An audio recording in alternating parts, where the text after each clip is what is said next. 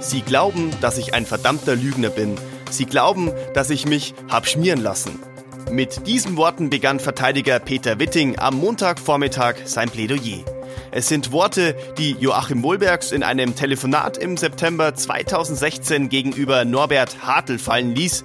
Peter Witting sprach über fünf Stunden. Es war bislang nur der erste Teil seines Plädoyers zu hören und doch kann ich Ihnen versprechen, wir haben jetzt schon reichlich Gesprächsstoff. Herzlich willkommen zu unserem Podcast Sitzungssaal 104 und genau vor diesem konnten wir mit Peter Witting nach seinen Ausführungen sprechen. Wir hören zur Einstimmung mal rein. Ich weiß auch nicht, ob es notwendig war, das Gericht zum Nachdenken zu bringen oder ob sie schon von sich aus die gleiche Auffassung haben wie ich. Also ich bleibe für mich jedenfalls dabei, das, was die Staatsanwaltschaft geboten hat, ist deutlich zu wenig. Damit kann man nicht ernsthaft einen Schuldspruch beantragen. Und äh, ich bleibe auch dabei, dass äh, Herr Wohlbergs in vollem Umfang freizusprechen ist. Meine Kollegin Christine Strasser war am Montag natürlich auch wieder im Sitzungssaal, hat das Geschehen für uns hautnah verfolgt und auch in dieser Episode ist sie am Start. Hallo Christine. Hallo. Mein erster Gedanke am Montag war, dieser Peter Witting, das ist schon ein hervorragender Redner. Ja, das stimmt. Jetzt starten wir mal, indem wir uns den Vortragsstil ansehen. Es ist ja ein bisschen das Problem, das wir jetzt haben, dass inhaltlich noch nicht alles gesagt wurde. Peter Witting wird am Donnerstag fortsetzen. Ähm, der wichtigste inhaltliche Punkt, die Spenden, fehlt noch. Ähm, also so mit einer inhaltlichen Bewertung können wir erst nach, äh, nach dem Donnerstag dann wirklich uns befassen, würde ich mal sagen. Zum Vortragsstil. Ich finde, es ist, äh, es stimmt, was du sagst. Wir haben einen sehr guten Redner gehört, rhetorisch sehr bewandert. Er hat sehr darauf geachtet, dass man als Zuhörer seinem Vortrag gut folgen kann. Er hat mit seiner Stimme moduliert, er hat nicht zu so schnell gesprochen, er hat eine Einleitung vorangestellt, die so knapp anderthalb Stunden, also um die 80 Minuten gedauert hat, bevor er dann in einzelne thematische Punkte eingestiegen ist. Ähm, es gab Momente, also wie gesagt, ich fand es sehr geschickt gemacht. Es gab Momente, die mich ein bisschen ähm, ich nenne es mal, irritiert haben. Da hat er sehr stark mit seiner Stimme gespielt. Da ist er dann auch sehr tief runtergegangen mit seiner Stimme, wie der böse Wolf. Also ich sag böser Wolf, weil mich hat es ein bisschen so dran erinnert, wenn ich äh, ein Märchen vorlese und bei Rotkäppchen kommt eben der große böse Wolf, dann gehe ich auch immer mit der Stimme so runter. Da war ich einen Moment irritiert, bin aber nicht sicher, wie das angekommen ist. Im Sitzungssaal gab es an dieser Stelle jedenfalls auch viel Gelächter. Auch die Richterin hat sehr gelacht. Also wie gesagt, ich war ein bisschen ratlos. Ich wusste nicht so, wie ich das einordnen soll. Ich weiß nicht, wie du es fandest. Mein Gefühl war, dass er im Sitzungssaal 104 insgesamt ganz gut angekommen ist. Ja, genau, um vielleicht unseren Hörern mal die Szenerie zu schildern. Peter Witting hat ein eigenes Pult bekommen für seinen Vortrag. Da konnte er seinen Aktenordner, den er in der Tat dabei hatte, äh, auflegen und ausbreiten. Und der war dicht gefüllt. Er hat immer wieder auch während des Vortrags dann E-Mails gezückt, hat aus denen vorgetragen, um eben seinen Vortrag zu unterlegen. Genau, ich habe schon gesagt, es gab ein, eine Art Vorspann, der im Wesentlichen davon bestimmt war, dass er die Staatsanwaltschaft wirklich ähm, stark attackiert hat, stark angegriffen hat. Und dann ist er zu den einzelnen Themen übergegangen, hat dort ähm, versucht zu erläutern, wo er eben äh, seiner Meinung nach Punkte sieht, die entlastend für seinen Mandanten zu werten sind und wo er immer wieder ähm, betont hat, die Staatsanwaltschaft habe die ihrerseits nicht berücksichtigt. Was waren das für Punkte, die wir jetzt schon ähm, gehört haben? Das war der Komplex Sparkasse, das war das Nibelungenkasernenareal, das war der Jahn, Renovierungen und die Immobilienkäufe. Und ganz grundsätzlich kann man sagen, dass Witting darauf abgezielt hat, dass es eben unterschiedliche Blickwinkel auf die Vorgänge zu diesen Themenkomplexen gebe und die Staatsanwaltschaft habe bei Interpretationen eben immer nur das negative Bild gewählt. Und er hat dann gesagt, man muss aber das alles auch in Zweifel ziehen. Beispielsweise, nehmen wir jetzt, greife ich mal heraus, diese brisante oder als brisant empfundene Mail im Prozess von Norbert Hartl an das Bauteam Tretzel, die auch in CC an ähm, Joachim Wohlbergs ging, wo es um einen Ausschreibungsentwurf für den Verkauf des Nibelungenkasernenareals ging und in der ähm, Hartl darum gebeten habe, Änderungswünsche rot einzutragen.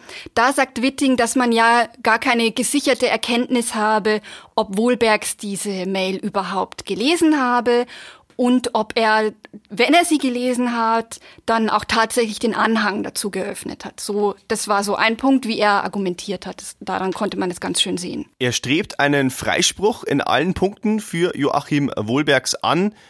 Das war zu erwarten, oder? Ja, also eher umgekehrt. Alles andere hätte mich überrascht. Es war immer wieder diese eine Arbeitshypothese der Staatsanwaltschaft, die sich wie ein roter Faden durch seine Ausführungen gezogen hat. Auch darüber haben wir mit Peter Witting gesprochen. Ja, aus meiner Sicht, äh, und da bleibe ich dabei, gab es eine Arbeitshypothese zu Anfang äh, dieses Verfahrens und daran hält die Staatsanwaltschaft auf Biegen und Brechen fest. Ich habe versucht, heute deutlich zu machen, dass alles ausgeblendet worden ist, was auch nur im Ansatz geeignet wäre, diese Hypothese in Frage zu stellen. Das ist der Vorwurf, den ich an die Staatsanwaltschaft erhebe. Genau, das ist der Vorwurf, den Peter Witting seit Prozessbeginn unentwegt erhoben hat. Er hat gesagt, die Ermittler und die Staatsanwälte seien von der Schuld seines Mandanten überzeugt gewesen und hätten eben unter dieser Hypothese dann ähm, ihre Argumentation aufgebaut. Und das habe dazu geführt, dass man Entlastendes gar nicht mehr ähm, berücksichtigt habe. Das ist die, der Vorwurf, den er der Staatsanwaltschaft macht. Das passt jetzt vielleicht nicht so sehr in die Spargelzeit, aber auch ein paar Knollenblätterpilze haben es ins Plädoyer geschafft. Ja, das ist ein Bild, das Peter Witting benutzt hat. Er hat angemerkt, dass Zeugen wie Pilze aus dem Boden schießen und manche seien eben auch Knollenblätterpilze. Damit hat er die CSU-Politiker Christian Schlegel und Hermann Vanino gemeint. Vor allem Schlegel kam ja mehrmals im Plädoyer vor als der ehemalige Konkurrent von Wohlbergs bei der OB-Wahl 2014. Und Witting hat es so dargestellt, dass Schlegel davon getrieben sei, seinem Kontrahenten, der ihn eben besiegt habe, sozusagen jetzt nachzukarten und ähm, da eins auszuwischen. Und die Staatsanwaltschaft habe sich entschieden, auf dessen Zeugenaussage geschützt, äh, gestützt. Schlegel habe sich auch super gut, das ist die Formulierung, vor den Karren spannen lassen. Ähm, man muss dazu anmerken, die beiden Staatsanwältinnen haben ihm in ihrem Plädoyer vor zwei Wochen darauf verwiesen, dass sie sich ähm, überhaupt nicht mehr auf den Zeugen Schlegel stützen. Witting sprach auch von einem Wahnsinn bei der geforderten Strafe der Staatsanwaltschaft. Ich zitiere. Wir haben weitere drei Anklagen vor uns. Was soll denn dabei rauskommen? Am Ende müssten Sie noch Sicherungsverwahrung beantragen. Ja, ich denke, das sollte ein bisschen äh, humoristisch sein. Ähm, so habe ich es interpretiert. Jedenfalls, er hat auch sehr viele Lacher dafür kassiert ja. im Sitzungssaal. Eben da äh, ist, ist die, die Idee, die dahinter steckt, hinter dieser Formulierung, glaube ich, aufgegangen. Aber grundsätzlich ähm, ist es ja so, hier prallen einfach zwei ganz gegensätzliche Rechtsauffassungen aufeinander. Das haben wir auch schon mehrmals hier besprochen. Ähm, die der Staatsanwaltschaft und die der Verteidigung. Und ähm, naja, es ist ja absehbar, dass das auch nach diesem Verfahren, nach einem ähm, Urteil, wie auch immer das ein ausfällt, weitergehen wird. Darauf deuten ja alle Zeichen hin. Das ist eine, dass egal, irgendeine Seite wird in Revision gehen und man wird sich noch länger mit diesem, mit dieser Frage befassen. Auch die Ibiza-Affäre in Österreich war ein Thema. Ein heimlich aufgenommenes Video hat dem Vizekanzler der rechtspopulistischen FPÖ, Heinz Christian Strache, am Wochenende sein Amt gekostet. Falls Sie sich fragen, was haben Ibiza und Österreich eigentlich mit Regensburg zu tun, dann lassen wir uns das doch am besten von Peter Witting selbst erklären. Also für mich war das nur unter einem Aspekt interessant. Wir haben bei uns eine Telefonüberwachungsmaßnahme gehabt über Monate hinweg. Und wir durften feststellen, dass die Beteiligten untereinander in einem geschützten Raum, den man vermutet, wenn man gemeinsam telefoniert, da gibt es nur zwei Gesprächspartner und man geht davon aus, sonst hört ja niemand mit dass nicht an einer einzigen Stelle irgendetwas besprochen worden war, was nur im Ansatz auf ein korruptives Zusammenwirken hindeuten könnte. Das war mir wichtig darzustellen. Im Gegensatz dazu hat man bei dem Video des Herrn Strache gesehen, wie in einem geschützten Raum gesprochen wird, nämlich ganz offen korruptiv. Und das fehlt hier. Das muss man einfach mal zur Kenntnis nehmen. Christine, was ist deine Einschätzung zu diesem Vergleich? Zwei Punkte sind aus meiner Sicht ganz interessant. Zunächst muss man mal feststellen, das hat Witting auch im Plädoyer gesagt, das ist seine Interpretation, die er hier vorstellt. Auch die Interpretation der Inhalte der Telekommunikationsüberwachung. Und man muss ja sagen, die Staatsanwaltschaft hat eine ganz andere Interpretation präsentiert und dargelegt und am Ende wird das Gericht entscheiden müssen. Und das ist für mich auch äh, die zentrale Aussage hier. Ähm, ich möchte mich da gar nicht einlassen drauf, wie diese Gesprächsinhalte jetzt zu werten sind, weil das ist wirklich Aufgabe des Gerichts. Und es bringt mich auch zu dem zweiten Punkt, den ich im Zusammenhang ähm, mit diesem Verweis auf die äh, Affäre in Österreich ganz interessant finde, weil ich finde, wir dürfen nicht vergessen, hier spricht ein Strafverteidiger, der im Plädoyer gesagt hat, er hat sich dieses Strache-Video angesehen, beziehungsweise den Ausschnitt äh, oder die Ausschnitte, die veröffentlicht sind. Und dann hat er gesagt, das ist Korruption. Sprich, er hat ein Urteil in diesem Fall über Heinz-Christian Strache gefällt. Und ich finde es ganz interessant, wenn man es jetzt spiegelbildlich mit dem Fall, den wir jetzt hier haben, mit dem Fall Wohlbergs vergleicht. Da wirft Witting ja gerade der Staatsanwaltschaft vor, dass sie sich nicht ausreichend mit dem Betroffenen unterhalten habe, dass sie ihn nicht genügend befragt habe. Und mir stellt sich dann die Frage, er ist jetzt sehr schnell bereit, in einem anderen Zusammenhang ein Urteil zu fällen.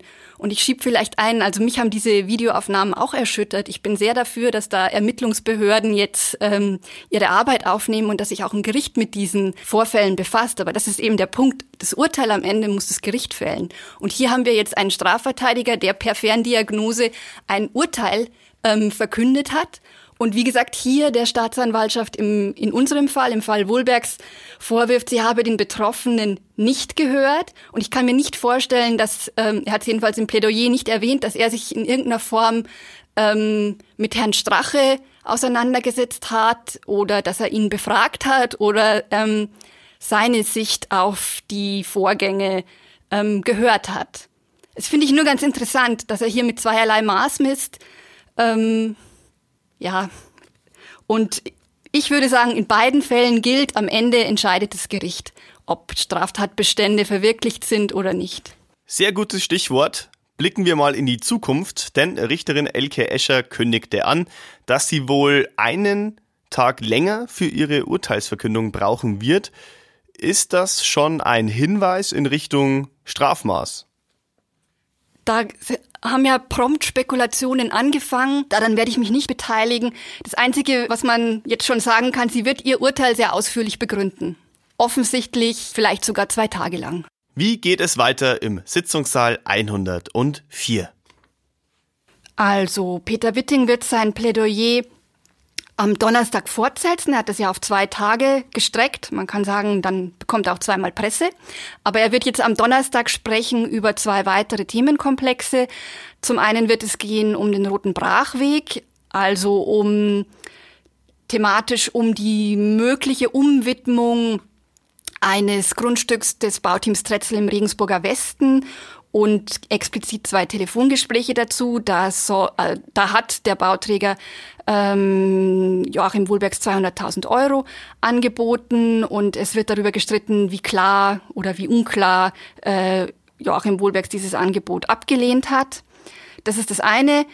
Und der zweite Themenkomplex, und das ist wie gesagt der Knackpunkt in diesem Prozess, ist das Thema Spenden und da bin ich ehrlich gesagt schon sehr gespannt auf die Ausführungen von Herrn Witting, auch die rechtliche Einordnung. Ich danke dir für deine Einschätzungen, Christine.